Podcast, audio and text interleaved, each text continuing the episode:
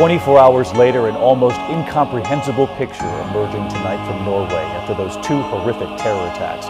First in downtown Oslo, then at a youth camp. The death toll has now risen to 92, so many of the victims children.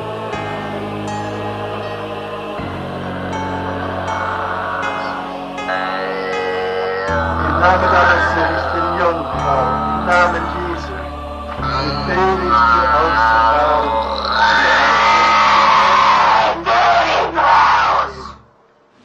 shall defend our island, whatever the cost may be.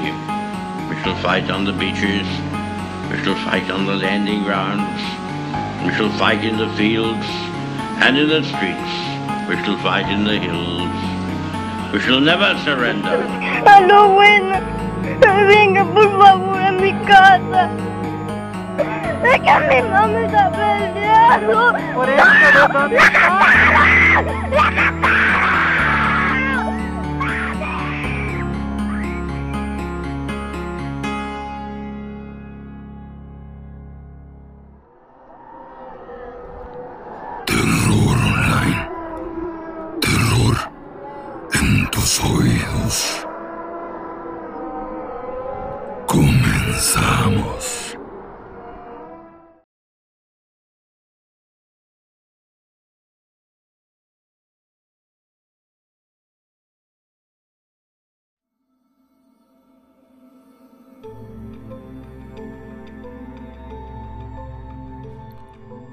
Muy buenas noches. Bienvenidos a este nuevo capítulo del podcast Terror Online, donde estaremos hablando de temas interesantes relacionados con lo paranormal, lo oculto y todo aquello que por las noches no nos deja dormir. Empezamos el capítulo sin mucha introducción y es que el tema de esta semana será un capítulo largo. Quiero que recuerden que la semana pasada terminamos con Sanford sepultado en el hoyo, que él mismo había acabado, pero seguro de que no moriría porque la granja necesitaba quien la trabajara, y claramente el tío Stewart no lo iba a hacer. Eso le daba cierto poder en el lugar. Era una pieza valiosa y pretendía hacerse valer el mayor tiempo posible. Sin más preámbulos, Bienvenidos al episodio número 95 del podcast Terror Online. El tema del día de hoy, El asesino del gallinero, parte 2. Durante el próximo año y medio, la vida en la granja cayó en un patrón predecible. Sanford se encargaba del lugar en su totalidad. Era violado tan seguido con una variedad de objetos que su parte trasera había quedado completamente destrozada y usualmente comenzaba a gotear sangre. Su espalda aún le dolía de vez en cuando por el aguardiente y Sanford era obligado de vez en cuando a escribir una carta de esas falsas en la que decía que todo estaba bien. Cada varias semanas, el tío Stewart desaparecía por un rato y luego regresaba con un nuevo chico mexicano. Cada uno de ellos duraba por aproximadamente una semana antes de que el tío Stewart comenzara a considerarlo un peso muerto, un pasivo. Para ese tiempo, Sanford ya había perdido la cuenta de cuántos chicos el tío Stewart había llevado a la granja. Hasta ahora, el hábito de su tío de llevar niños a la granja le había permitido a Sanford el tener un respiro del sufrimiento, además de tiempo para terminar con la granja y dejarla completamente operacional. Esto también le servía como forma de hacerse sentir indispensable mientras que su tío se daba rienda suelta en la casa con su premio. El único problema recurrente parecía ser cuando el tío Stewart quería satisfacerse. Tenía esa necesidad de liberar a su demonio interno que eventualmente terminaba haciendo que los chicos siguieran el mismo y ya familiar patrón de gritos, pedir piedad, después chillar como un niño hasta que finalmente, e inevitablemente, caían en ese lamento infantil que siempre lograba extraer de cada uno. Y no importaba en qué parte de la propiedad estuviera Sanford, nunca estuvo lo suficientemente lejos para evitar escuchar siempre lo peor. Odiaba la manera en la que lo hacía sentir escuchar esos terribles sonidos, pero el daño más grande era el sentirse aliviado al escucharlos, porque confirmaban que no era él quien estaba siendo torturado y sodomizado. Se estremecía ante la sensación de impotencia y ante su sensación de cobardía personal, pero el escuchar esos gritos querían decir que el demonio de la granja estaba ocupado. Significaba que podía dormir. Para principios de 1928, el tío Stewart comenzó a tomar largas excursiones. Incluso permanecía fuera de la granja durante las noches. Estos días sirvieron para que Sanford tomara un nuevo respiro. Los usaba para leer, alejarse de la realidad en la que estaba viviendo. Sin embargo, esa paz no podía durar para siempre y uno de esos días en los que el tío Sanford llegaba con nuevas historias sobre los chicos que había sometido, el tío hizo sonar la bocina de su auto, lo llamaba, Sanford, Sanford, ven aquí. El tío Stewart se bajó del auto y sacó una cubeta de él. Sanford inmediatamente reconoció el olor a sudor y muerte. Una sucia toalla cubría lo que había en la cubeta. El tío Stewart dejó la mirada abajo por un momento y después levantó lentamente los ojos en un modo siniestro mientras le decía a su sobrino, Sanford, te traje un regalo. Su cara reflejaba una alegría y satisfacción maliciosa al momento que retiró la toalla. Sanford miró en la cubeta y al principio pensó que era un animal muerto. Estaba todo cubierto de pelo y sangre. Cuando miró más de cerca, vio que el supuesto pelaje en realidad era cabello humano. El tío Stewart comenzó a reírse, mantuvo la risita mientras esperaba la reacción de Sanford. Lo que había dentro de la cubeta era una cabeza humana. Por un segundo o dos, el cerebro de Sanford pedía confirmación a los ojos de lo que estaba viendo, pero era claro, era la cabeza de un niño recién asesinado. La piel era oscura, bien podía ser uno de los mexicanos que el tío Stewart tanto le fascinaban, o un nativo local. Hey Sanford, no vomites, le decía. Primero lo primero. Yo no hice esto, ¿ok?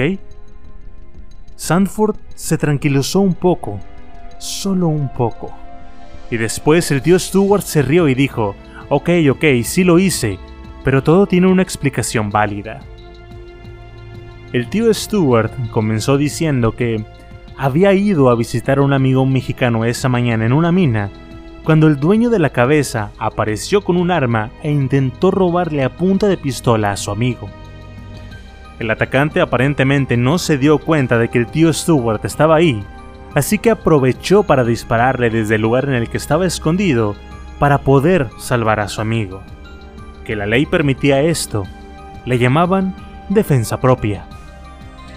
Le dijo que se había deshecho del cuerpo, que era grande, pero que él ya no existía. Había sido masticado y escupido al suelo y que ese era su poder, pero que sobre todo, lo más importante era el asunto de la cabeza. Era entender que este era lo más difícil de destruir. El tío Stewart le dijo que un cuerpo sin cabeza es mucho más difícil de identificar, sobre todo si te deshaces también de sus dedos. Esto ayuda a que no gasten recursos del pueblo en juicios sin sentidos, en los que el Estado simplemente no podría ganar. Y que, si aún sostenía la cabeza dentro de la cubeta en sus manos, era porque esperaba que la aceptase, que era parte de su educación en la granja. La lección del día de hoy sería aprender a deshacerse de una cabeza humana, pero que no se preocupara, que él enseñaría cómo hacerlo. Primero, pusieron la cabeza de vuelta en la cubeta y la colocaron sobre una fogata durante toda la tarde, como si estuvieran haciendo un guiso. Después de que el tío Stewart se despertara de su siesta, fue a revisar la cabeza y le dijo a Sanford que ya estaba listo, que los huesos ya no se quemarían más de lo que ya estaban. Lo que seguía era romper el cráneo y para eso utilizarían un palo que antes había servido como cerca. Sanford dio golpe tras golpe hasta que no quedó más que una pila de pequeños pedazos blancos. Para el momento que terminó, los músculos de sus manos y hombros estaban ardiendo por el cansancio, y el tío Stuart estaba satisfecho al ver que no había nada más con lo que pudieran reconocer a su víctima. Pero, esto solo era la primera parte de la lección. Hora de ensayar, le dijo el tío Stuart. ¿Recuerdas la importancia de una coartada? Ahora nos pondremos a trabajar en eso, y debe ser una historia que mamá y papá puedan creer en caso de que la policía les quiera preguntar algo. Vamos a ensayar, porque serás tú quien les contará todo. Apenas tienes 15 años, aún eres un niño, naturalmente te van a creer. ¿Por qué no aprecias el poder que tienes? Podría golpearlos hasta que pidan piedad y me crean. Lo haría si tuviera que, pero eso no sería creíble ante la policía. Tú por el otro lado puedes hacer que coman mierda de tu mano y decirles que es helado y te van a creer. Esta historia que les vas a decir se la van a tragar por completo porque no van a poder creer que imaginaste una historia así. ¿Entiendes? Nos apoyaremos el uno al otro para mantenernos fuera de la cárcel. Todo lo que tienes que hacer es repetir lo que te voy a decir. Al día siguiente, cuando la noche llegó, Sanford se subió al auto del pasajero y el tío Stewart condujo de vuelta a Los Ángeles para ir con abuelo Louis y el abuelo George. Cuando llegaron, Sanford mantuvo la cabeza hacia abajo. Eso era lo que esperaban de él, por lo que no fue nada raro que lo hubieran asustado mientras trataba de interpretar su guion. El hombre seguía yendo por el tío Stewart, decía Sanford. El tío George volteó a mirar a su hijo y le preguntó cómo era posible que, a pesar de llevar un arma, dicho hombre se le lanzara encima. Sanford siguió diciendo que el hombre llevaba un cuchillo en la mano, que se lo lanzó a su tío pero falló y este quedó clavado en la pared. En ese instante y sin pensarlo dos veces, el tío Stewart disparó y le dio justo en la frente pero el hombre no murió. Sanford le dijo a los abuelos que el tío Stewart le disparó cuatro veces más en la cabeza. El tío Stewart se levantó de su silla y dijo, pero Sanford dijo que aún seguía vivo, así que teníamos que hacer algo para sacarlo de su miseria. Sanford le disparó en el pecho con un rifle, bueno, le dio en la espalda, pero la bala salió por el pecho. Ese simple tiro lo pudo haber matado. Según la historia, Sanford después tomó el hacha y lo golpeó en la cabeza con el lado romo tres veces más. ¿Un hacha, Sanford? preguntó el abuelo. ¿Quieres decir que para sacar al hombre de su miseria, tuvieron que dispararle cinco veces en la cabeza, una en el pecho con un rifle y darle tres golpes en la cabeza con un hacha? Era un hombre muy duro, dijo el tío Stewart. La historia, por muy absurda que parezca, continúa. Sanford les dijo a sus abuelos que el tío Stewart recargó el arma y volvió a dispararle otras cuatro veces a quemarropa. Papá, estas personas, la manera en la que trabajan, no es de sorprenderse que sean tan fuertes. Son una raza fuerte, te lo digo yo. Claro, su gusto en música nadie lo puede explicar. Además, frijoles, ¿quién puede comer algo así? le dijo Stuart al abuelo George. Sanford termina de matar al hombre en su historia diciendo que un último hachazo finalizó el trabajo. El abuelo le dijo, Sanford, esta historia que mi hijo parece haberte entrenado a contar trata de un hombre que es disparado en la cabeza nueve veces a corto alcance con una pistola .38, un revólver. Después, una vez en el pecho con un rifle. Luego, golpeado en la cabeza con un hacha dos o tal vez tres veces. Pero aún así siguió vivo y requirió otro golpe de Stuart ahora con el hacha. Ese fue el punto en el que ese desafortunado hombre finalmente decidió que el mundo no era para él, ¿correcto? Así es, dijo Sanford, al menos lo que yo vi. El abuelo George se llevó las manos a la cara y sin levantar la mirada, les preguntó si eso era todo. Sanford le dijo después que el tío Stuart le quitó la ropa. Por la identificación, dijo Stuart. Después, este sacó un par de sábanas del carro para envolverlo, pero que antes había que cortarle la cabeza. Esto para impedir una investigación por desaparición de supuesto ladrón. El tío Stuart dijo haber leído suficientes novelas de detectives como para saber que el paso a seguir era ese. Al finalizar la historia, el abuelo George les preguntó que qué se suponía que debían de hacer ellos con esa información. En ese instante, la abuela Louise entró a la habitación y les dijo que se callara, que su pequeño bebé solo necesitaba su familia en todo esto, que debían de dar gracias de que su hijo se hubiera deshecho del ladrón que había querido asesinarlo.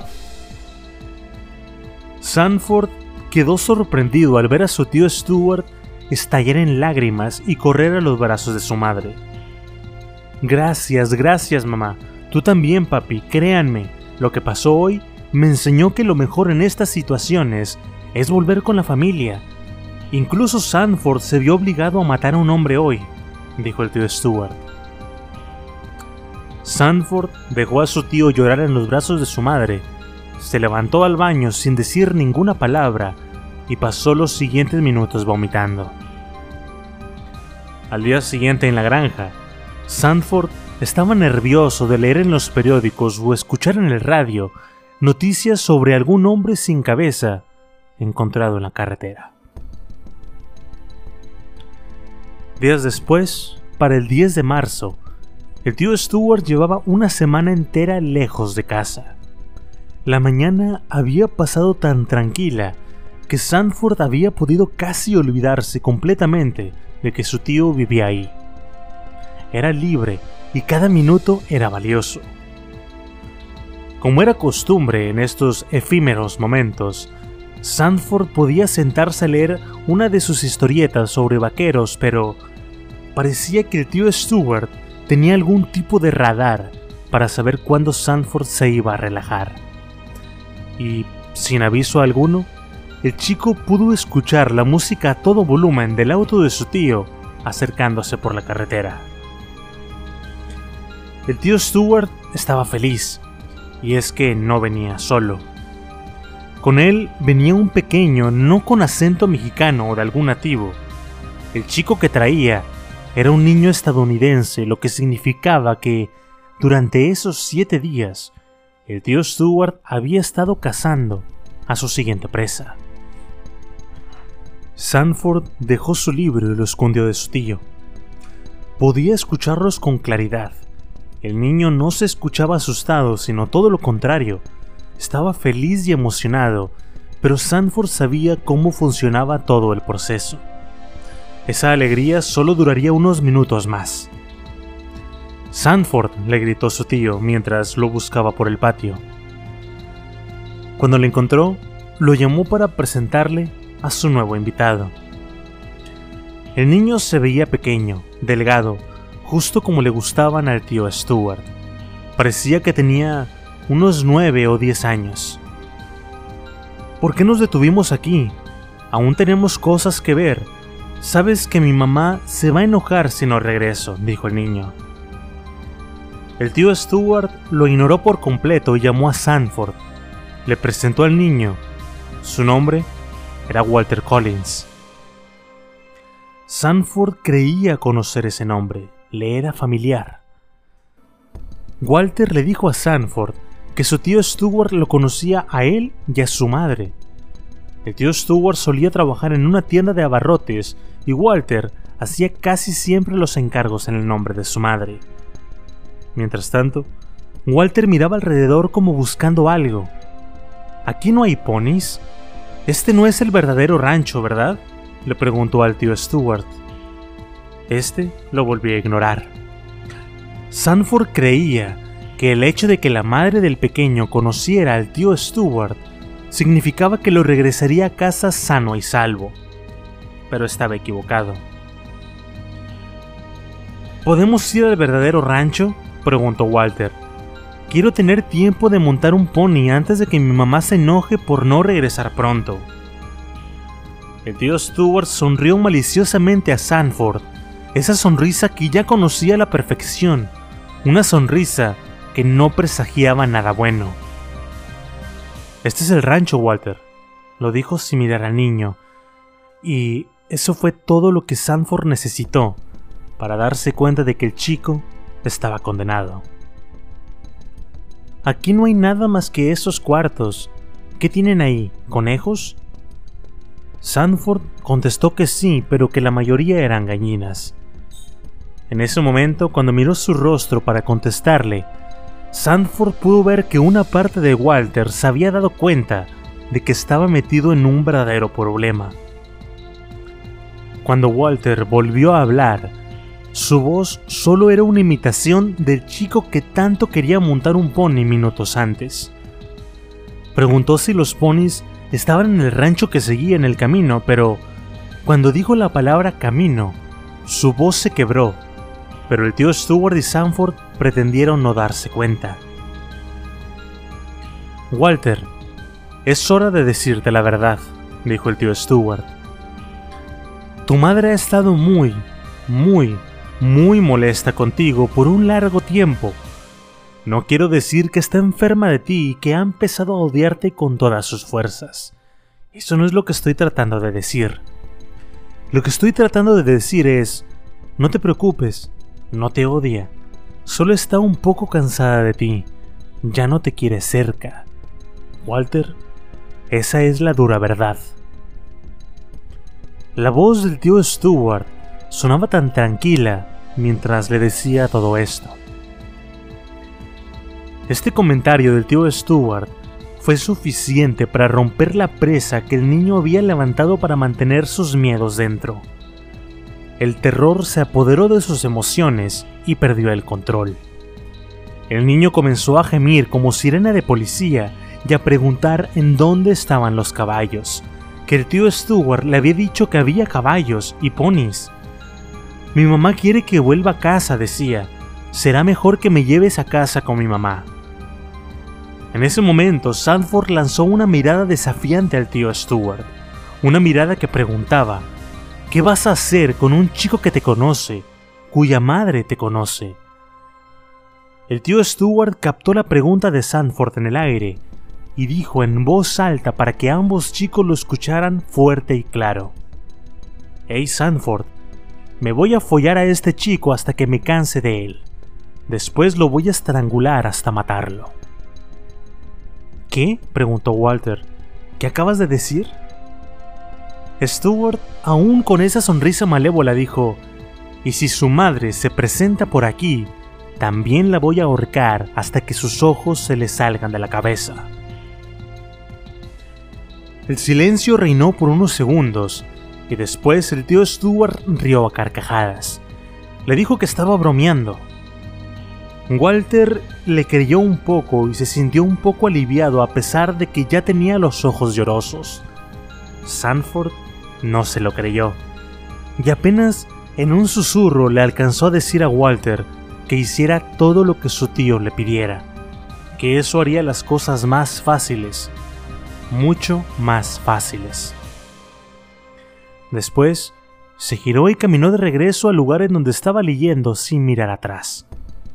El tío Stuart le gritó desde lo lejos que si quedara dormir en el gallinero por un día o dos, que estaría ocupado. No se sabe qué método en particular utilizó el tío Stuart para silenciar a Walter, pero funcionó. Para el momento que Sanford se tumbó al suelo a leer, ya no se escuchaban voces viniendo de la casa, no hubo ruido alguno que interrumpiera su lectura, pero aún así no pudo usar su imaginación para ignorar lo que estaba pasando a unos cuantos metros de él. Lo conoce, se decía Sanford. Eso significa que no hay manera que se atreva a ser muy duro con él. Si llega a meterle un alambre o algún otro objeto en el trasero, tal y como lo ha hecho conmigo, la sangre estará ahí por un largo tiempo otros adultos se darían cuenta, eso es seguro. Sanford pasó dos días y noches durmiendo en uno de los gallineros para evitar ver o escuchar cualquier cosa que sucediera con Walter.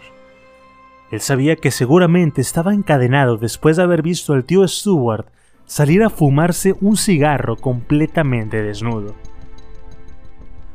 Al tercer día, el tío Stewart despertó a Sanford casi susurrándole al oído.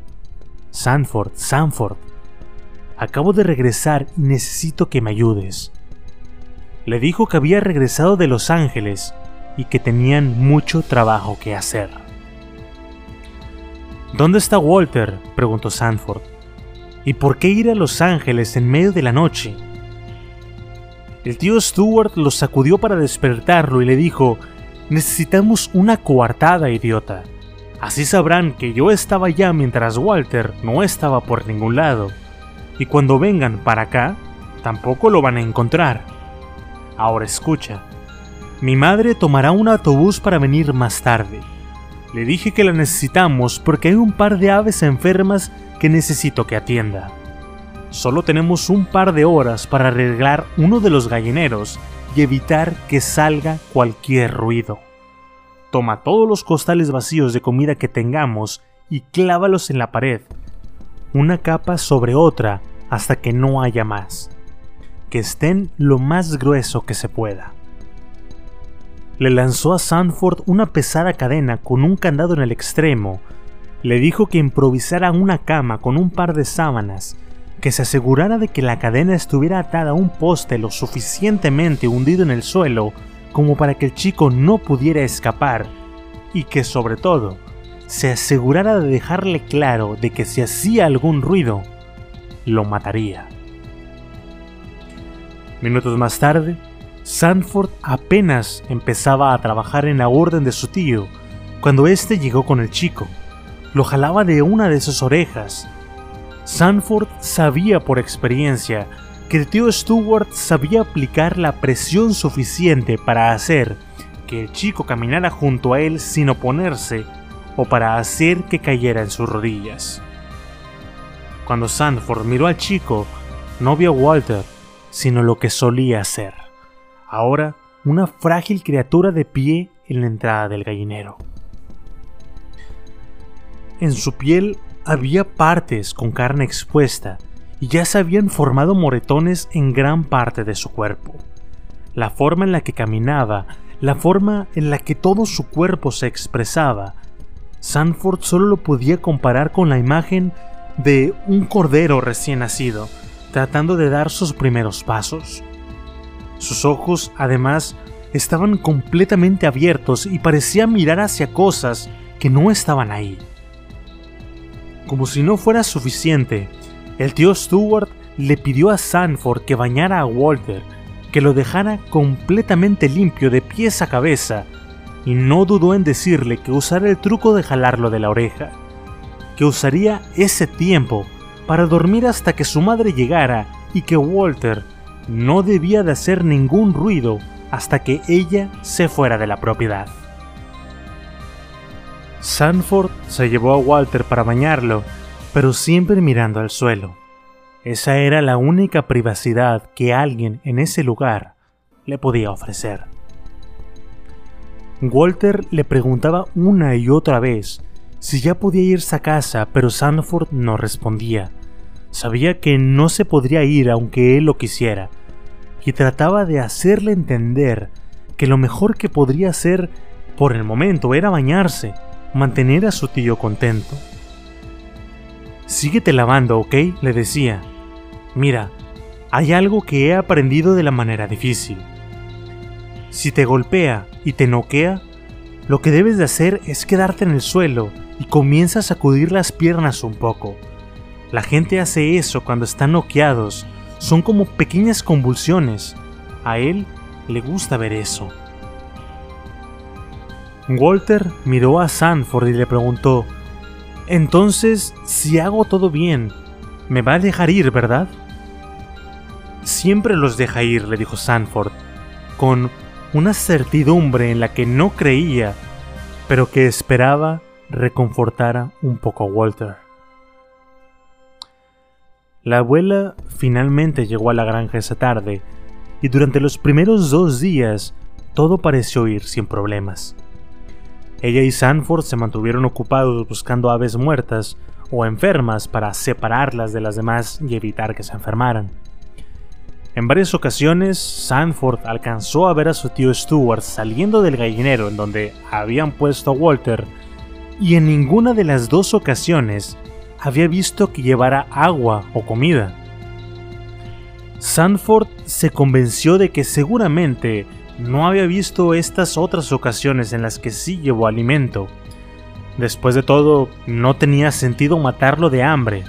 Sería menos probable que Walter se quejara ante su familia cuando lo dejara escapar si al menos estaba bien alimentado.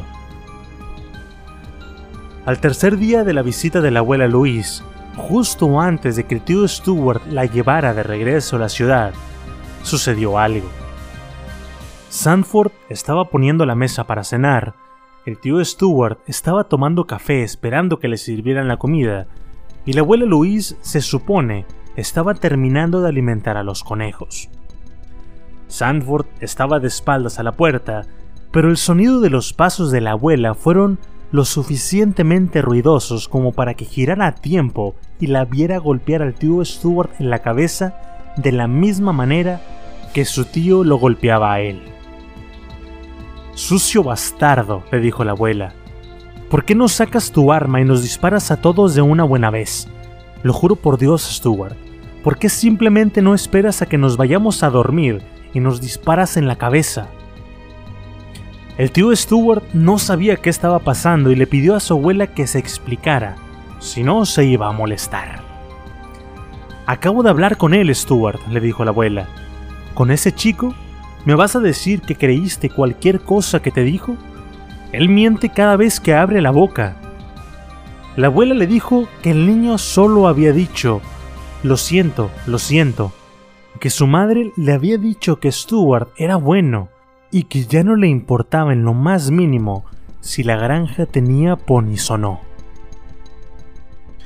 Stuart apenas abrió la boca para explicar la situación pero su madre lo cayó de golpe y le dijo que se detuviera, que ya le había dado la espalda a sus gustos especiales por muchos años.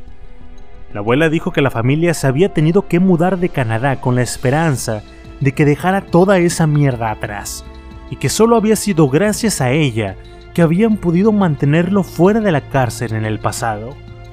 Estaba furiosa que, a pesar de todo lo que había hecho por él, la recompensara poniendo a toda la familia en riesgo con alguien que lo conocía.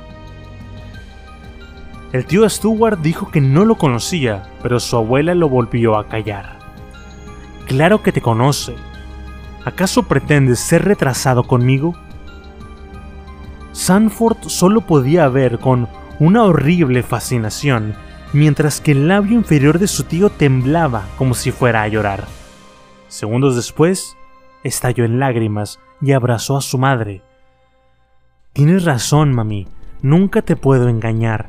No sé ni por qué lo intento, me atrapas en cada mentira, le decía. Perdí el control, mamá. Sabes que casi nunca le hago eso a nadie, de verdad no quería. Cuando me di cuenta de lo que estaba haciendo ya era demasiado tarde. Si alguno de ustedes esperaba que, a partir de aquí, la abuela Luis saliera de la granja y trajera a toda la policía para evitar verse involucrada en lo que estaba pasando, están equivocados. Lo siguiente que la abuela Luis dijo fue, ok, está bien. La manera más tranquila de matarlo es usando un hacha. Cada uno de nosotros le dará un hachazo al niño. Así ninguno de los tres hablará de lo que pasó aquí. ¿Qué se supone que le diremos? le preguntó el tío Stuart. Nada. Está dormido. Me quedé con él hasta que lo pude dormir. Seré la primera en sacarle los sesos. Será un acto de piedad para el pobre niño. Es una bendición que se durmiera en mis brazos, casi como si fuera su verdadera madre. Lo próximo que sabrá será que yo personalmente lo entregué a los brazos de nuestro Señor. La abuela Louise se giró hacia Sanford y le dijo que él sería el siguiente en golpearlo, que quería que lo hiciera estuviera muerto o no. Sanford estaba muy horrorizado como para siquiera hablar mientras caminaban con la linterna en mano hacia el gallinero en donde Walter Collins dormía. Dentro, la abuela puso la linterna en el suelo y sin pensarlo dos veces, cerró uno de sus ojos cuando levantó el hacha, como si estuviera apuntando a un punto en particular en la cabeza de Walter. Con el lado romo del hacha por delante, la abuela dejó caer el arma sobre la cabeza del niño y el cráneo del pequeño se destrozó como una sandía. Los sesos se desparramaron hacia los lados y pequeños trozos de cráneo pavimentaron el suelo. Era similar a ver un frasco de salsa reventarse al caer. Walter dejó salir una leve exhalación y eso fue todo. A la luz de la linterna, la abuela Louise levantó el hacha de nuevo y golpeó lo que había sido la cabeza de Walter dos veces más, para después darle el hacha a Sanford. Él se negó a tomarla, hacía arcadas de asco y horror, y eso enfureció tanto al tío Stewart que tomó un hacha de mano que llevaba en la cintura y trató de golpear a Sanford. Él instintivamente levantó la mano para defenderse, y la cuchilla del hacha impactó en su brazo izquierdo. El brazo cayó a su costado y la sangre comenzó a fluir, pero ninguna arteria fue cortada. La abuela Luis esperó solo un momento y de nuevo le extendió el hacha. Sanford comenzó a llorar a pesar de que el tío Stuart odiaba que hiciera eso.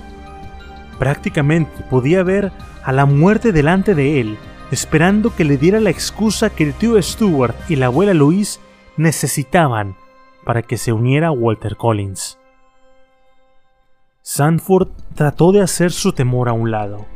Se repitió una y otra vez en su cabeza, ya está muerto, ya está muerto. Tomó el hacha, la levantó sobre él y la dejó caer para golpear la mezcla pantanosa que alguna vez había sido la cabeza de Walter Collins. El tío Stuart le arrancó el hacha de las manos y le escuchó dar otros tres o cuatro golpes completamente innecesarios. Al mismo tiempo, la madre de Walter Collins era obligada a posar junto a otro niño que no era su hijo en una rueda de prensa debido a la presión mediática de resolver el caso.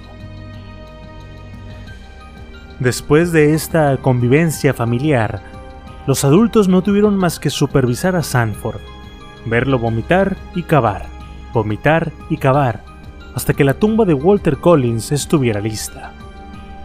Cuando terminó y los restos del niño fueron depositados en el hoyo, el tío Stewart llevó a la abuela de vuelta a casa en Los Ángeles y dejó a Sanford solo llenando el agujero, no sin antes decirle, ahora podemos confiar en ti ahora realmente eres parte de esta familia. El tío Stewart subió al auto. La abuela ya estaba en el asiento del pasajero esperándolo. Nunca vuelvas a hacer algo así, hijo, le decía la abuela. Lo sé, mamá, le contestó mientras apoyaba su cabeza en el hombro de su madre. La abuela Luis le permitió ese gesto por unos momentos y le dijo, solo mantente alejado de los chicos que te conocen, ¿ok? Para cuando llegó la primavera de 1928, el tío Stewart ya nos tenía otra sorpresa preparada. Estaba tocando el piano cuando Sanford se acercó a la ventana desde afuera y le llamó para decirle que el gallinero estaba listo, listo para los dos chicos que acababa de secuestrar. Ya estaban listas sus sábanas, agua y les había dado un sándwich a cada uno para que cenaran. Los niños eran Louis Winslow, de 12 años, y su hermano de 10, Nelson. El tío Stewart se levantó, puso el banco del piano de vuelta en su lugar, bajó la cubierta de las teclas y le dijo a Sanford, Es hora, sígueme. El par caminó hacia el gallinero en donde estaban los dos hermanos. Cuando abrió la puerta, la luz de la luna permitió ver que los niños estaban acurrucados en una esquina, temblaban y lloraban. el tío Stuart le preguntó si había dejado el martillo que le pidió tal y como se lo ordenó. Sanford le dijo que sí, y después recibió la orden de cerrar la puerta y clavarla desde afuera, que lo vería de nuevo por la mañana. Los niños no sabían lo que estaba pasando y pensaron que los martillazos de Sanford eran disparos y comenzaron a llorar. Sea lo que sea que hubiera pasado esa noche, hizo que el tío Stuart le pidiera a Sanford que moviera a los niños hacia la casa, en donde había un cuarto con paredes más gruesas y un candado de metal. Sanford preparó la habitación mientras los niños seguían en el gallinero para evitar encontrarse con ellos. Esa noche durmió solo en la casa, por lo que los únicos gritos que escuchó eran los que venían de su cabeza. Al día siguiente estuvo en contacto con ellos otra vez, cuando fue a vaciar la cubeta que servía de retrete y para llevarles más agua y comida. El más pequeño, Nelson, era quien hablaba de los hermanos. Louis estaba en una de las esquinas abrazando sus rodillas. Sanford trataba de no hacer contacto visual con ninguno de los dos, pero Nelson no se callaba. Lo llamaba una y otra vez. Sanford, Sanford. El único consejo que Sanford podía darles era el que hicieran lo que les pedía su tío, que nunca le dijeran que no y solo así tendrían una oportunidad de salir de ahí con vida. Lewis finalmente levantó la cabeza del suelo cuando escuchó estas palabras. Sanford sonaba tan sincero que Lewis le dijo, si hacemos lo que nos pide, ¿estaremos a salvo? Sí, solo hagan lo que les pide y estarán bien. Del otro lado de la puerta, el tío Stuart apoyaba la oreja. Entró al gallinero y le dio a Sanford el candado de la puerta. Tomó a los niños de la oreja, se giró hacia él y le dijo, ¿Quieres uno? Me gusta Nelson, pero tú puedes tener Louis. Vamos. Después de un asesinato todo es gratis. ¿Cuántas veces te pueden ahorcar? Te lo debes. Es un nivel de libertad que muchos nunca llegan a conocer. ¿No te hace sentir lástima por todos ellos? Al día siguiente, el tío Stuart mandó una carta a los padres de los hermanos Winslow en Pomona. La carta decía lo siguiente. Querida mamá y papá, fuimos a México para hacer mucho dinero construyendo yates y aviones. Una mujer nos dio algo de comer, no se preocupen, estaremos bien. Atentamente, Louis y Nelson. Una semana después, Sanford estaba enfrente de un hoyo recién cavado dentro de un cuarto pequeño que servía de bodega. El hoyo en el suelo era más ancho que sus hombros y casi igual de largo que su cuerpo. Los hermanos Winslow llevaban en la granja más de una semana y su vida útil para el tío Stewart estaba llegando a su límite, ya sea que este significara dejarlos ir o matarlos. Te diré qué haré, le dijo Stuart a Sanford. Ve con Louis y llévatelo a la casa. Dile que me espere ahí. Deja a Nelson en el gallinero y aquí nos vemos. Primero tenemos que asegurarnos de que el pequeño Nelson pueda apegarse a una historia y después hablaremos con Louis. Dado que es el mayor, si él puede prometer que ambos se van a callar sobre lo que pasó aquí y que si alguno de ellos habla, vamos a matar a toda su familia, solo así podremos dejarlos ir. Sanford se revigorizó en ese momento. No podía creer que los niños pudieran tener una oportunidad de escapar. Salió corriendo del lugar y fue al gallinero en donde ambos niños estaban durmiendo. Tan pronto abrió la puerta, se paró frente a Louis, le quitó la cadena y lo despertó gentilmente. Louis, Louis, le susurró. Escucha, tengo que decirte algo. Hay buenas noticias. Louis escuchó a Sanford decirle que tenía que acompañarlo a la casa para hablar con el tío Stuart estaba pensando en dejarlos ir. El sueño abandonó el cuerpo de Lewis. Se levantó de inmediato por la emoción. ¿Qué tengo que hacer, Sanford? le preguntó. Se tenía que apegar a una historia, grabarse los más mínimos detalles, a quién conoció, en dónde estaba, qué cosas hizo y todo eso. Tenía que aprenderse toda una historia y creérsela para que pudiera ser convincente cuando la preguntaran.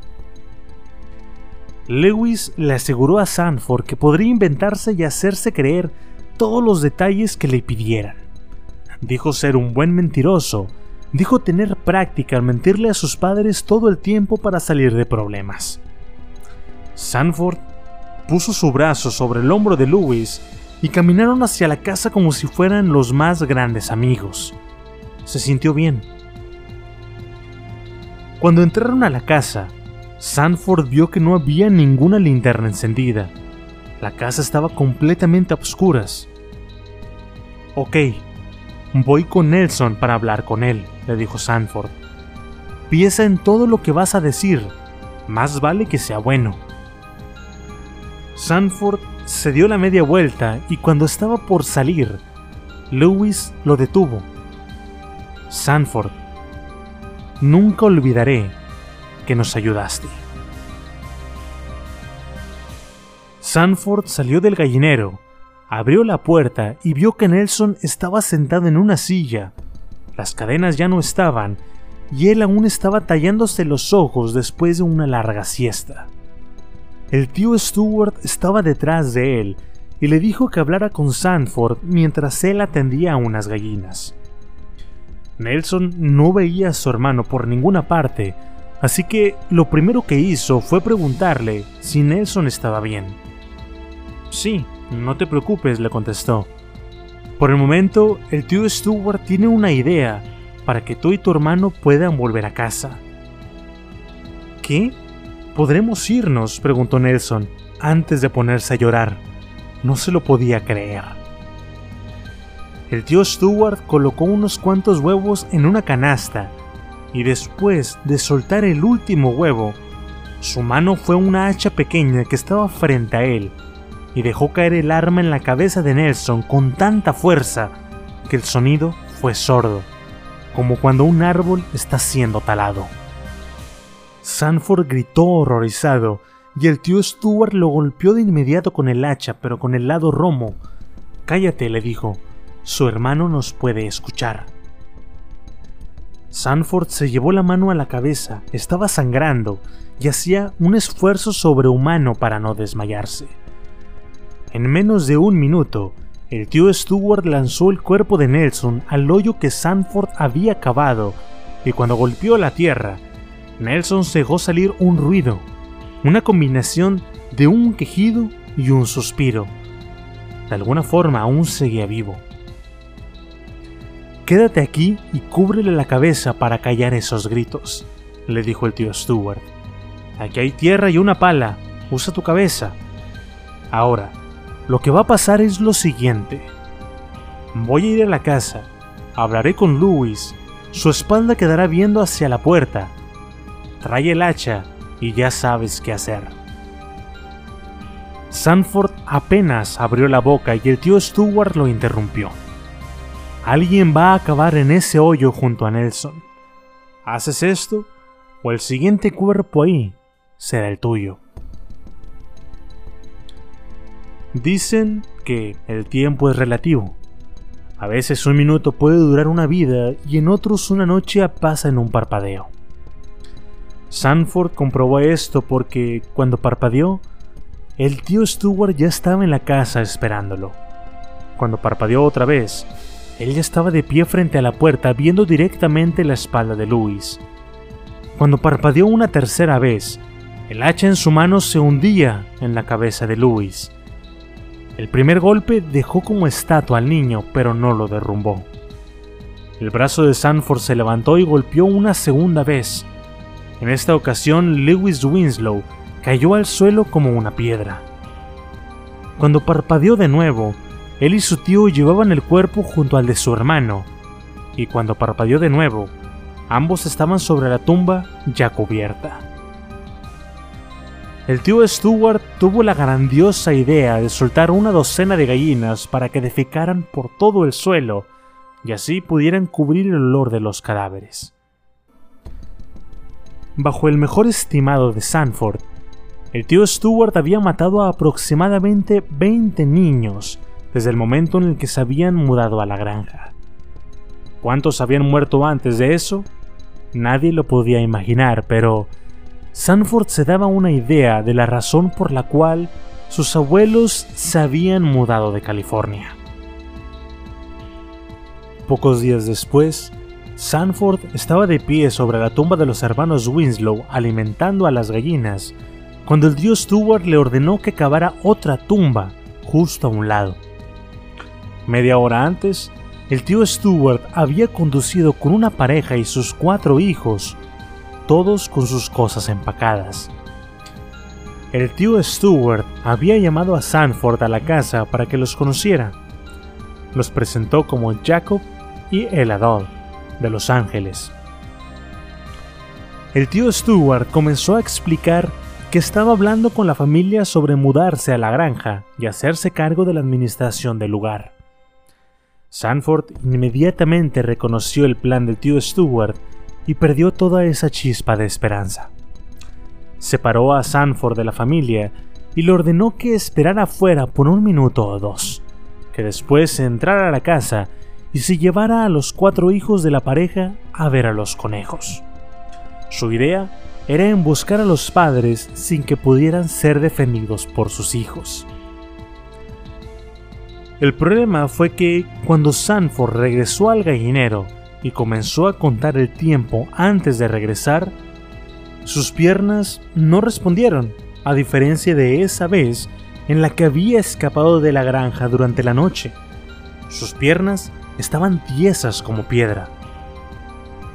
El tío Stewart fue al gallinero y estaba furioso. Sanford, ¿qué demonios sigues haciendo aquí? Los estoy reteniendo dentro, van a empezar a sospechar. Sanford se negó a hacer lo que el tío Stewart demandaba. Podía sentir con cada célula de su cuerpo que su vida estaba a punto de terminar. Su tío tomó la pala que Sanford había usado antes para cavar las tumbas y el chico solo tensó el cuerpo para recibir el golpe. Era una técnica que había servido antes, pero que no ofrecía ninguna protección contra un palazo al cráneo. El tío Stewart abanicó el hacha horizontalmente y golpeó la nuca de Sanford. El momentum del palazo hizo que el cuerpo de Sanford se lanzara hacia adelante e hizo vibrar todo su esqueleto. No perdió el conocimiento por completo, pero no tenía la habilidad de caminar o de levantarse. Era inútil resistirse. Para cuando su cerebro sacudido se aclaró lo suficiente como para poder balancearse, se dio cuenta de que ya habían pasado varios minutos y el tío Stewart había puesto a Sanford de nuevo en un hoyo tapado con tablas. Podía escuchar las voces de la familia Doll mientras volvían a subir las maletas al carro. Era obvio al escuchar el tono en las voces de la familia que el tío Stewart no había intentado hacer nada. Ninguno de ellos tenía idea de lo cerca que habían estado de morir. Sanford había salvado a dos padres de familia y sus cuatro hijos. El alivio que sintió fue tan grande que por un momento superó su miedo a la muerte. Esa tranquilidad le permitió dormir. Al día siguiente, Sanford despertó para encontrarse con que las tablas ya no estaban sobre él, pero la cadena seguía atada a su cuello ¡Hey, suertudo! le gritaba el tío Stewart. Parece que mi estúpida sobrina te acaba de salvar la vida. Dime, ¿qué clase de joven mujer viaja una larga distancia por su cuenta en estos días? La hermana de Sanford, Jessie, había abordado un barco el día anterior y le había avisado al tío Stewart que la esperara en un café cerca de la estación de autobús en Wineville. Jessie fue muy clara al decir que si él no la recogía, entonces tomaría un taxi para llegar por su cuenta. El tío Stewart los sacó del hoyo Le pidió que lo tapara, que colocara las tablas encima y que pusiera unas cuantas gallinas dentro. Al terminar, que entrara a la casa e hiciera algo de cenar. Sanford tuvo mucho tiempo para pensar mientras hacía todas estas tareas, pensar en qué le podría decir a su hermana. El problema era que, ¿qué pasa si el tío Stewart se llega a asustar por todo lo que Jesse pudiera enterarse? ¿Qué le haría? Si Sanford llegaba a permitir que algo le pasara a su hermana, eso significaría que pondría a la única persona en el mundo que alguna vez lo había defendido en una posición de vida o muerte. No podía permitir ser la causa del sufrimiento de su hermana. De alguna forma, esto se convirtió en el peor miedo que su imaginación podía producir, y con este vino una pequeña pizca de coraje como no había sentido en mucho tiempo. Todo se resumía a, no importa qué te pase a ti, Jesse debe vivir. Sanford estaba decidido a hacer lo que fuera necesario, a decir lo que se tuviera que decir, con tal de convencerla de que todo estaba bien. Se tenía que asegurar de sacarla de ese lugar lo más rápido posible. Jessie era muy lista para estar cerca de la sociedad del tío Stewart durante tanto tiempo sin darse cuenta de que algo andaba mal. Además de que, una vez desatada la curiosidad de Jessie, nada la podía parar. Sanford estaba decidido el miedo lo había abandonado por completo. Era como si un nuevo sistema circulatorio hubiera reemplazado el suyo, bombeando ahora una nueva fuerza a través de sus venas. Sanford tomó la pala y comenzó a llenar el pozo. El tío Stewart no necesitaría tumbas pronto porque Sanford encontraría la manera de alejar a su hermana de ese lugar. Horas más tarde, el tío Stewart fue a recoger a Jessie y la llevó a la granja. Sanford, al igual que su tío, estaban completamente de acuerdo en que debían de repeler su curiosidad. Él para que pudiera seguir trayendo el infierno al mundo, y Sanford queriendo que se fuera antes de que algo le pasara. El chico aún estaba acomodando unas cuantas cosas en uno de los cuartos en la parte trasera de la granja cuando escuchó el sonido del auto de su tío estacionarse. El tío Stewart se quedó sentado por un momento sin moverse. Jesse hizo lo mismo, y lo único que se escuchaba fue el sonido del motor enfriándose. Después de un momento, se rió. La miró con un brillo travieso en los ojos y señalando la cochera dijo, Aquí es donde guardamos a nuestros muertos. Esperó otro momento y estalló en carcajadas para después decirle que era una broma. Jesse bajó del auto sin reírse en lo más mínimo y empezó a buscar a Sanford. El chico estaba asustado, no quería y sí quería encontrarse con su hermana.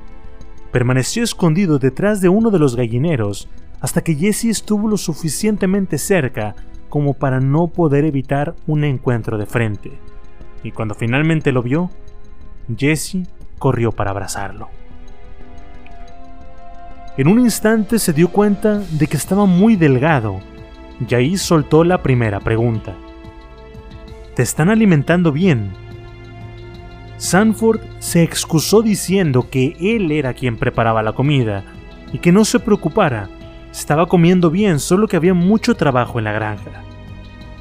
Ok, si hay mucho que hacer aquí, entonces dime cuál es tu actividad favorita.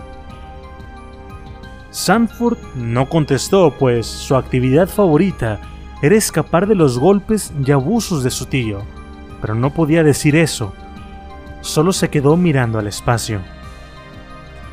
Jesse pretendió no darse cuenta de la inseguridad de su hermano y se lanzó a abrazarlo una segunda vez. La garganta de Sanford se encogió y producir una palabra se volvió una tarea imposible. El abrazo apenas duró dos segundos, pero fue suficiente para ablandarlo por completo. Una gran parte de él quería aferrarse a ella y gritar pidiendo ayuda y confesar todas las horribles cosas que habían sucedido, rogarle que lo ayudara a encontrar una salida, cualquier salida. Cuando llegó la hora de la cena, Sanford se sintió aliviado de ver que el tío Stuart no trataba de meter a Jesse en alguno de sus planes, ni que tratara de hacerse de confiar. Así que todos estaban a salvo por el momento. Al terminar la cena, el tío Stuart le pidió a Jesse que ayudara a Sanford con sus tareas, que se ganara su estancia. Mientras tanto, el tío Stuart dijo tener algo importante que hacer en el pueblo, que no lo esperaran. Tan pronto el tío Stuart salió de la granja, Jesse se puso manos a la obra. Le dijo que le preocupaban esas extrañas cartas que había estado mandando. No había duda alguna de que era su letra, pero ella sabía muy bien que su hermano no hablaba así. ¿Esto es obra del tío Stuart? le preguntaba. Él te dice qué escribir. Sanford negó la idea. Dijo que si escribía así, era solo porque la escritura era un medio más formal y nada más. El tema murió ahí por el momento. Los minutos de la noche los pasaron en relativo silencio o plática sin importancia. Sanford se fue a la cama sintiéndose satisfecho de que, a pesar de que las cosas estuvieran un poco incómodas entre ellos, que su hermana estuviera fuera de los planes de su tío. Además, estaba tan cansado por la preocupación de todo el día que apenas si se acostó, se quedó dormido. Tres horas después, Jessie estaba acostada en un sofá pretendiendo dormir cuando escuchó el auto del tío Stuart estacionándose. Cuando éste entró, Jessie pudo notar un muy particular hedor. Tan pronto se aseguró de que el tío Stuart estuviera dormido, Jessie salió del sofá y caminó de puntitas hacia la cama de su hermano. Se subió a ella y cubrió a Sanford con una sábana por encima de sus cabezas. Jesse, ¿qué haces aquí? le preguntó su hermano. Jessie quería saber realmente qué estaba pasando en ese lugar.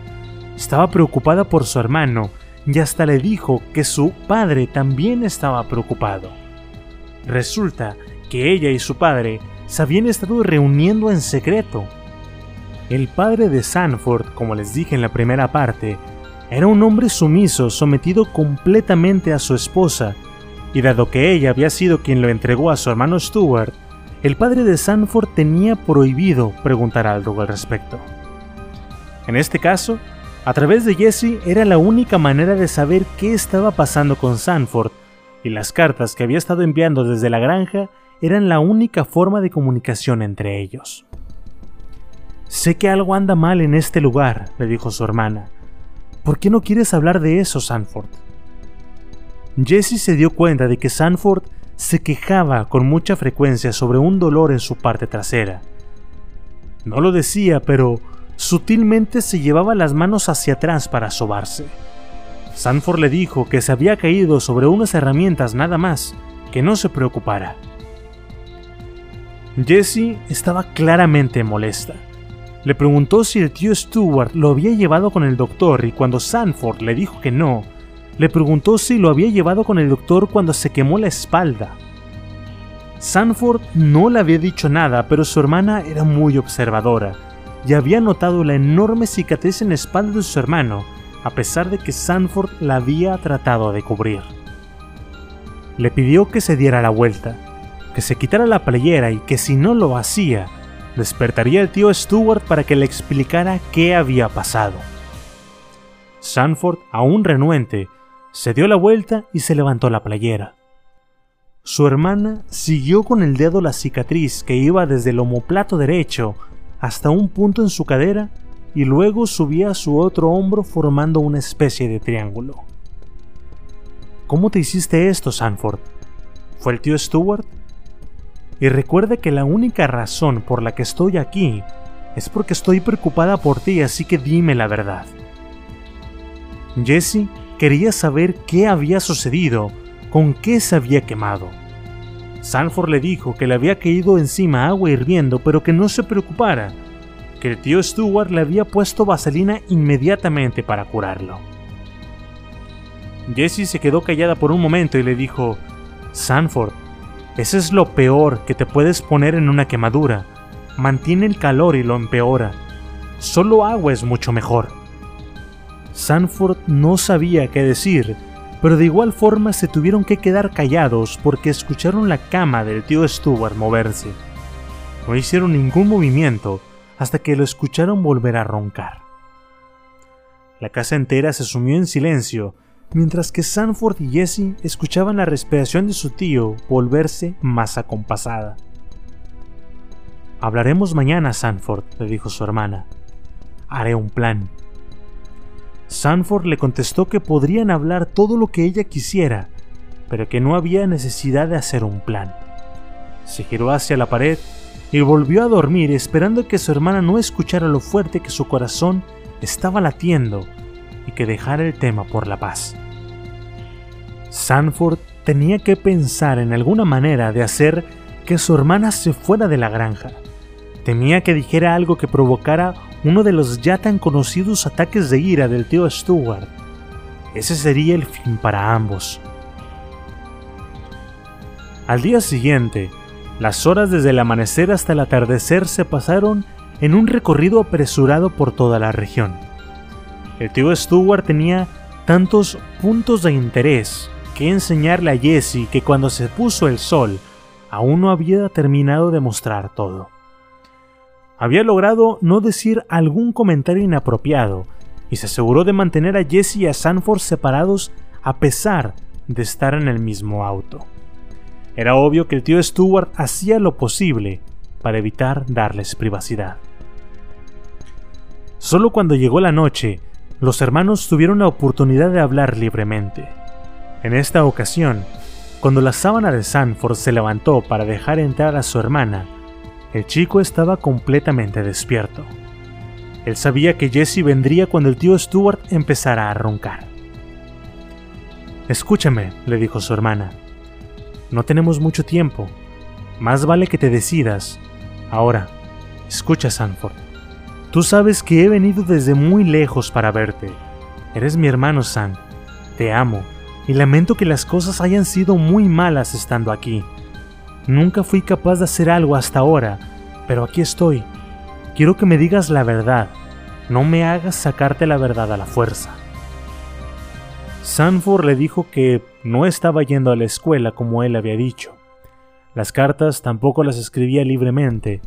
Le dijo que su tío le decía qué decir y qué no, y varias cosas más que andaban mal sobre el tío Stuart, pero no se atrevió a decir nada sobre los niños asesinados o sobre el abuso que había sufrido a manos de él.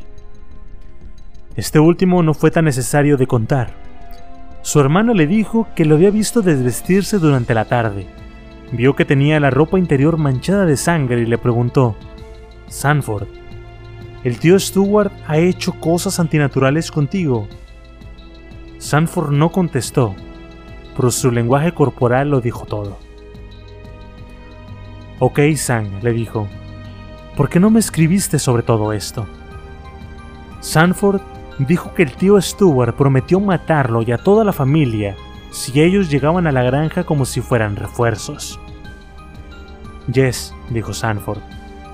El tío Stuart solo aceptó que vinieras porque espera que regreses con las manos vacías para zanjar el asunto por completo.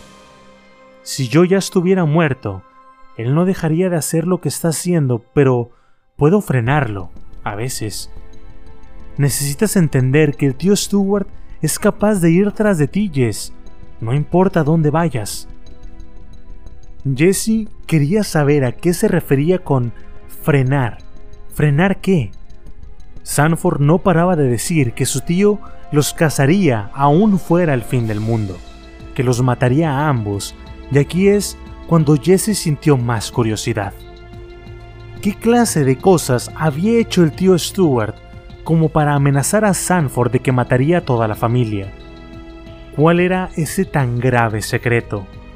Así que amenazó a Sanford con despertar al tío Stuart y preguntarle ella misma.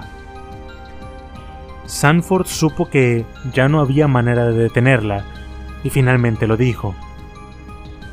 El tío Stuart mató a personas, niños, los mató aquí en la granja, los enterró aquí para después llevarse los cuerpos a alguna parte en el desierto. Jesse lo detuvo. Era mucha información por el momento, estaba al límite y le dijo que ya tenía un plan. El tío Stuart había planeado ir a Los Ángeles para ver a sus padres y Jesse quería aprovechar esta oportunidad para alejarse de la granja.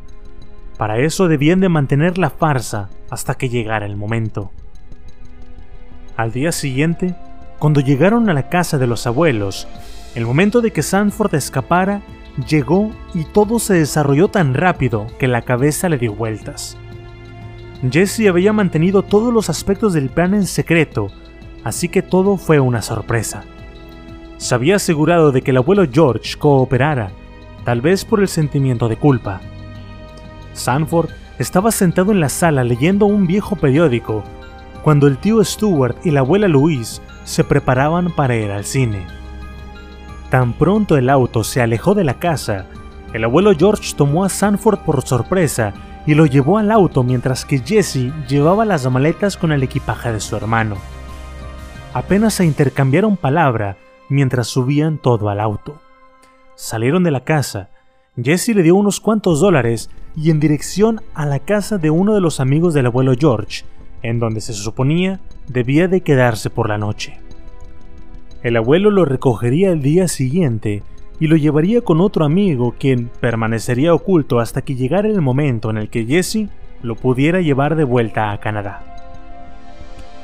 Al día siguiente, Sanford iba en el auto con su abuelo a la casa de su amigo y todo parecía ir de acuerdo al plan. Al menos hasta unas cuantas horas más tarde. Alguien tocó a la puerta. Era el tío Stewart. Sanford se preguntaba cómo había sido capaz de encontrar una casa que supuestamente era un lugar secreto. Cuando alzó la vista, obtuvo su respuesta. Allí estaba el abuelo George, con heridas y moretones en toda la cara. Sanford sabía que era hombre muerto, no había duda alguna, pero también sabía que todo acabaría pronto para el tío Stuart. Todo su engaño se estaba cayendo poco a poco, y eso le dio un poco de consuelo. Lo primero que Sanford vio cuando el tío Stuart lo empujó al interior de la casa fue a Jesse. Su cara reflejaba una enorme decepción.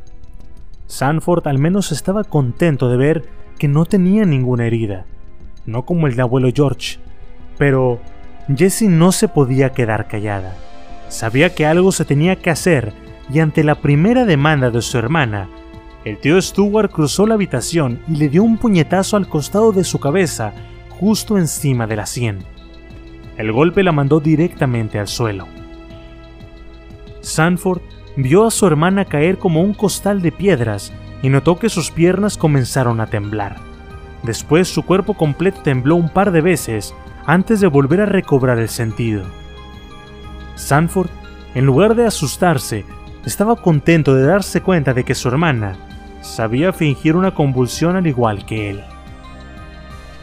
El tío Stuart se acercó a Jesse y le extendió la mano. Lo siento, Jesse, le dijo. Perdí el control. Tal vez en un intento de hacer las cosas bien y evitar más problemas, el tío Stuart y la abuela Louise pensaron que lo mejor que podían hacer para evitar empeorar la situación era dejar que Jessie se fuera. Si la mataban, muy pronto levantarían sospechas y no se querían arriesgar más. Jessie aprovechó el próximo momento a solas con su hermano y le dijo que no se iría del lugar estaría cerca y lo esperaría en la estación del tren. De ahí irían hacia Seattle y finalmente hacia Canadá, no de vuelta a casa, sino a vivir con ella. Seguramente habría muchos obstáculos, pero aún existía una posibilidad de salir de ahí con vida.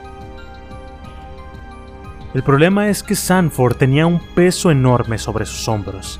Sentía que compartía la culpa creada por su tío Stuart Norcott sentía la culpa de saber que 20 o más niños habían sido asesinados por ese demonio, pero, sobre todo, le pesaba la idea de que había tres niños cuyo fatal destino había dejado una marca personal en él. Más tarde ese día, Sanford y el tío Stewart se despedían de Jessie mientras que su tren salía del andén. La había convencido de que efectivamente escaparía esa noche y se reuniría con ella en Seattle. Sanford tuvo que decir esta mentira y varias más para asegurar la supervivencia de su hermana. Y mientras se despedía de ella, él estaba seguro de que no iría a ningún lugar esa noche, ni las siguientes. Mandar a Jesse lejos de ese lugar era el único escape al que podía aspirar. Cuando el tren dejó de estar a la vista, el tío Stewart y Sanford dieron media vuelta y caminaron hacia el auto. Era hora. Era momento de regresar a la granja y morir ahí. Más tarde, cuando llegaron a la granja, los Norcotts estaban vueltos locos empacando todas sus pertenencias listos para escapar. Sabían que dejar a Jesse escapar era la jugada correcta, pero eso no significaba que estaban a salvo. No podían estar 100% seguros de que se mantendría callada y prefirieron tomar acción. Durante todo ese tiempo, nadie parecía preocuparse por lo que Sanford estaba haciendo. En ocasiones le hablaban y le pedían que moviera unas maletas, pero fuera de eso lo ignoraban. Los Norcots seguramente estaban condenados, pero creían honestamente que había alguna manera en la que podían escapar y salirse con la suya. El tío Stuart y la abuela Louise sabían que era cuestión de tiempo para que vinieran a buscar al asesino del gallinero y que inevitablemente capturaran a toda la familia implicada. El tío Stuart estaba tan apurado que ni siquiera tuvo tiempo de poner la granja en venta. Sanford solo veía cómo los ahorros de toda una vida se convertían en humo. Lo único que se pudo rescatar de la granja fue cuando la abuela Luis llamó a los vecinos para decirles que estaba rematando todo lo que había ahí. Maquinaria, ganado, todo. En pocas horas, los dueños estaban prácticamente robando todo. Sanford se dio cuenta de que él ya no estaba en los planes de la familia Norcott. No formaba parte de su plan de escape y a nadie parecía importarle tampoco que la razón por la que estaban así eran por las sospechas de su hermana no había tiempo para eso, pues la venganza toma tiempo, y este era un lujo que no podían darse. Los Norcott estuvieron toda la noche preparándose, y cuando el sol de la mañana se elevó en el horizonte, el tío Stuart y toda la familia se subieron al auto. Le dijeron a Sanford que tendrían que hacer una parada en el pueblo, pero que no se preocupara, que pronto volverían por él. No dijeron nada del por qué los tres debían de irse juntos, ni del por qué le habían dicho que montara guardia en una granja que ya no tenía nada de valor. Sanford estaba más que contento de hacerse el tonto por ellos, solo para que se fueran de una buena vez. Cuando salieron a la carretera, Sanford se despió de ellos y les permitió creer que lo habían engañado, que volverían por él. El tema ahora era el saber que pronto estaría tras las rejas. Sabía que la policía estaría en camino a la granja tarde o temprano y que sería el culpable por las muertes de varios niños. Él sabía todo lo que había pasado y sabía que la policía le acusaría de participar. Él solo podía pensar en los horrores que le esperaban en prisión.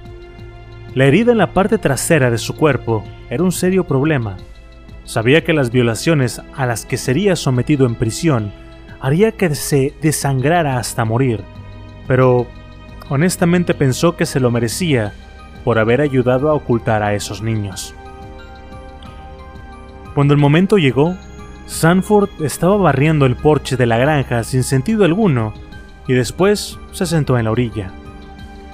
La tarde pasó y aún no se levantaba del lugar cuando de pronto escuchó el motor de un auto acercándose. Entró a la propiedad y se estacionó enfrente de él. Era la policía.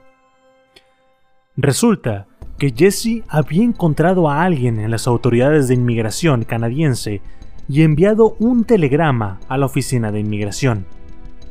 Su versión de los hechos parecía tan increíble que los oficiales condujeron directamente a la granja con la intención de encontrar a alguien llamado Sanford Clark y escuchar directamente de su boca la confirmación de todo lo que decía el telegrama de su hermana.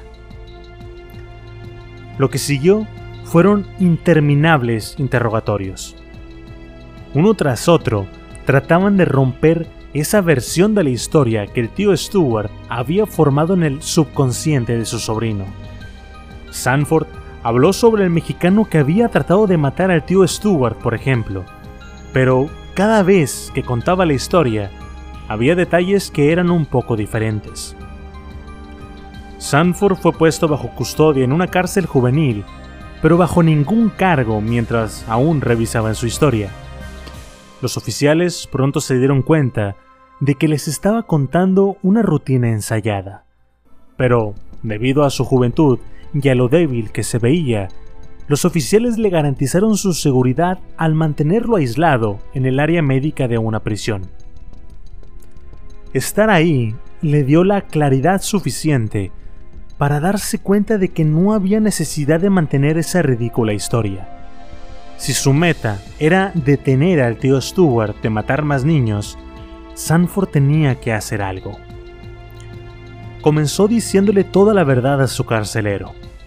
Tras pocos minutos, se encontró contando la misma historia al alcaide de la prisión, y horas más tarde le contaba todo desde el principio al fiscal de distrito y un grupo de abogados en traje.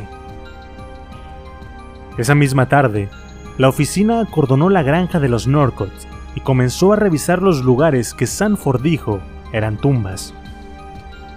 La evidencia estaba en pequeñas partes, pero todo se acumuló tan rápido que policía de toda la región se presentó en el lugar. Cada cosa imposible que Sanford les había dicho resultó verdad. Mientras tanto, Sanford esperaba en una celda cuando ésta se abrió y entró un hombre en traje. Mi nombre es Loyal C. Kelly, le dijo. Trabajo con el fiscal de distrito. Él me permitió venir a ayudarte el abogado se acercó a Sanford y se sentó junto a él. La única ocasión en los últimos años que Sanford había tenido a un hombre tan cerca de su cama había sido cuando el tío Stuart lo forzaba a una serie de tormentos y humillaciones. Le había advertido de todos los prisioneros, pero nunca le dijo nada sobre las autoridades. Sanford no sabía si debía confiar en un hombre vestido de traje. Sin embargo, Sanford quedó sorprendido por la gentileza en la voz de este hombre. Además de su hermana, nadie le había hablado de esa manera en años. El abogado le dijo casi al final que el fiscal le había permitido venir a verlo antes de que lo mandaron con el resto de la población de la cárcel. Sanford estaba aterrado. Cuando el abogado le preguntó por qué temía tanto estar en la prisión, no hubo palabras que pudieran describir su terror. En cambio, se levantó de la cama y dejó ver una mancha de sangre en el colchón.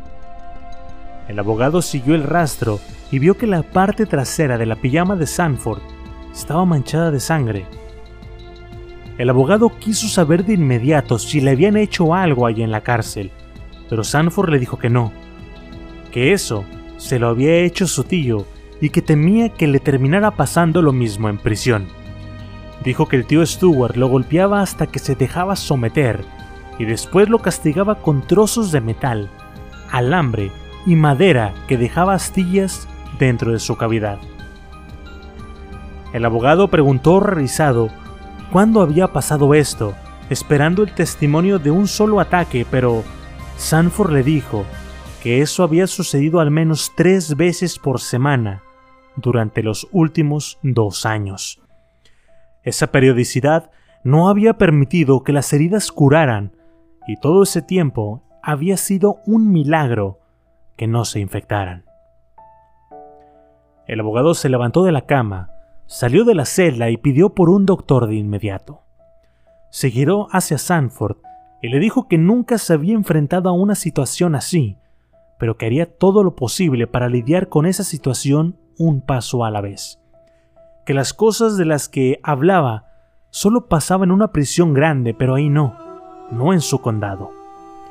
El abogado dijo tener informantes y que si veía envuelto a alguno en eso, lo enviaría a una prisión de máxima seguridad. Le dijo, si alguno te amenaza con hacerte algo así, quiero que me llames directamente a mi oficina. Si no tienes una moneda, dile al operador que es para mí y que lo ponga a mi cuenta.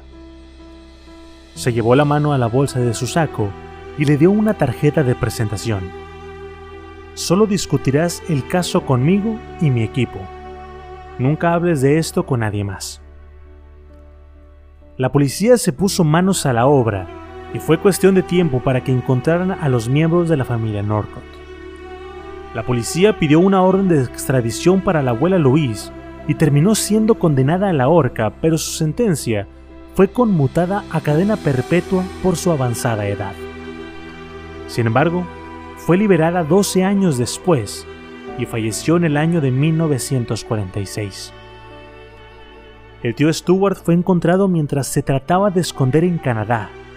Tras extensas sesiones de interrogación, Gordon Stewart Norcott terminó confesando sus crímenes al mismo tiempo que culpaba a sus padres por haberlo orillado a hacer todo esto. Les dijo a las autoridades que había sido violado de niño y que eso lo había llevado a cometer todos estos horribles actos. Además, el tío Stewart no dudó ni un segundo en también culpar a Sanford, diciendo que era igual de culpable que él. Al final, Gordon Stewart Norcott fue sentenciado a morir en la horca. Estuvo un año entero en el corredor de la muerte, en donde recibió visitas de una mujer, la madre de Walter Collins. La mujer quería saber el paradero de su hijo. Ella aún creía que estaba vivo en algún lugar, pero el tío Stewart nunca le pudo o quiso decir lo que había hecho con él. La mujer se vio obligada a mantener ese capítulo de su vida abierto hasta el día de su muerte. El tío Stewart fue ejecutado finalmente 2 de octubre de 1930, mientras que Sanford fue sentenciado a cinco años en el reformatorio de Wither State, después llamada Correccional para Menores Fred C. Nails antes de ser deportado a Canadá. Cuando llegó la Segunda Guerra Mundial, Sanford sirvió en el ejército, volvió sano y salvo, se casó y trabajó durante 28 años en el correo postal canadiense. Él y su esposa June no tuvieron hijos propios, pero adoptaron a dos que criaron como si lo fueran. El matrimonio duró 55 largos años y pertenecieron a varias organizaciones que luchaban en contra del maltrato y abuso infantil hasta la muerte de Sanford en el año de 1991. Durante su estancia en la granja, Sanford dijo haberse preguntado en muchas ocasiones si él pertenecía a la misma madera que su tío Stuart. La abuela Louise, el abuelo George, su madre Winnie todos eran horribles personas y eran familia. Por mucho tiempo temió que toda esa maldad se llevaba en la sangre y que eventualmente lo terminaría corrompiendo a él, pero al final no fue así. Sanford llevó una vida ejemplar después de lo que le sucedió y trató de hacer un cambio positivo en el mundo. Así que, si no conoces su historia, ahora la sabes. Eso es todo por el día de hoy. De nuevo, mi nombre es Alex Deschênes y los invito a darle follow a este podcast en la página de Facebook, Instagram y Twitter con el mismo nombre, Terror Online, donde estaré publicando imágenes relacionadas con el podcast del día de hoy. Si ya le dieron like y follow, se los agradezco muchísimo. Espero que les haya gustado, que se sientan incómodos en la oscuridad de su habitación y que al dormir este podcast les provoque pesadillas. Hasta luego.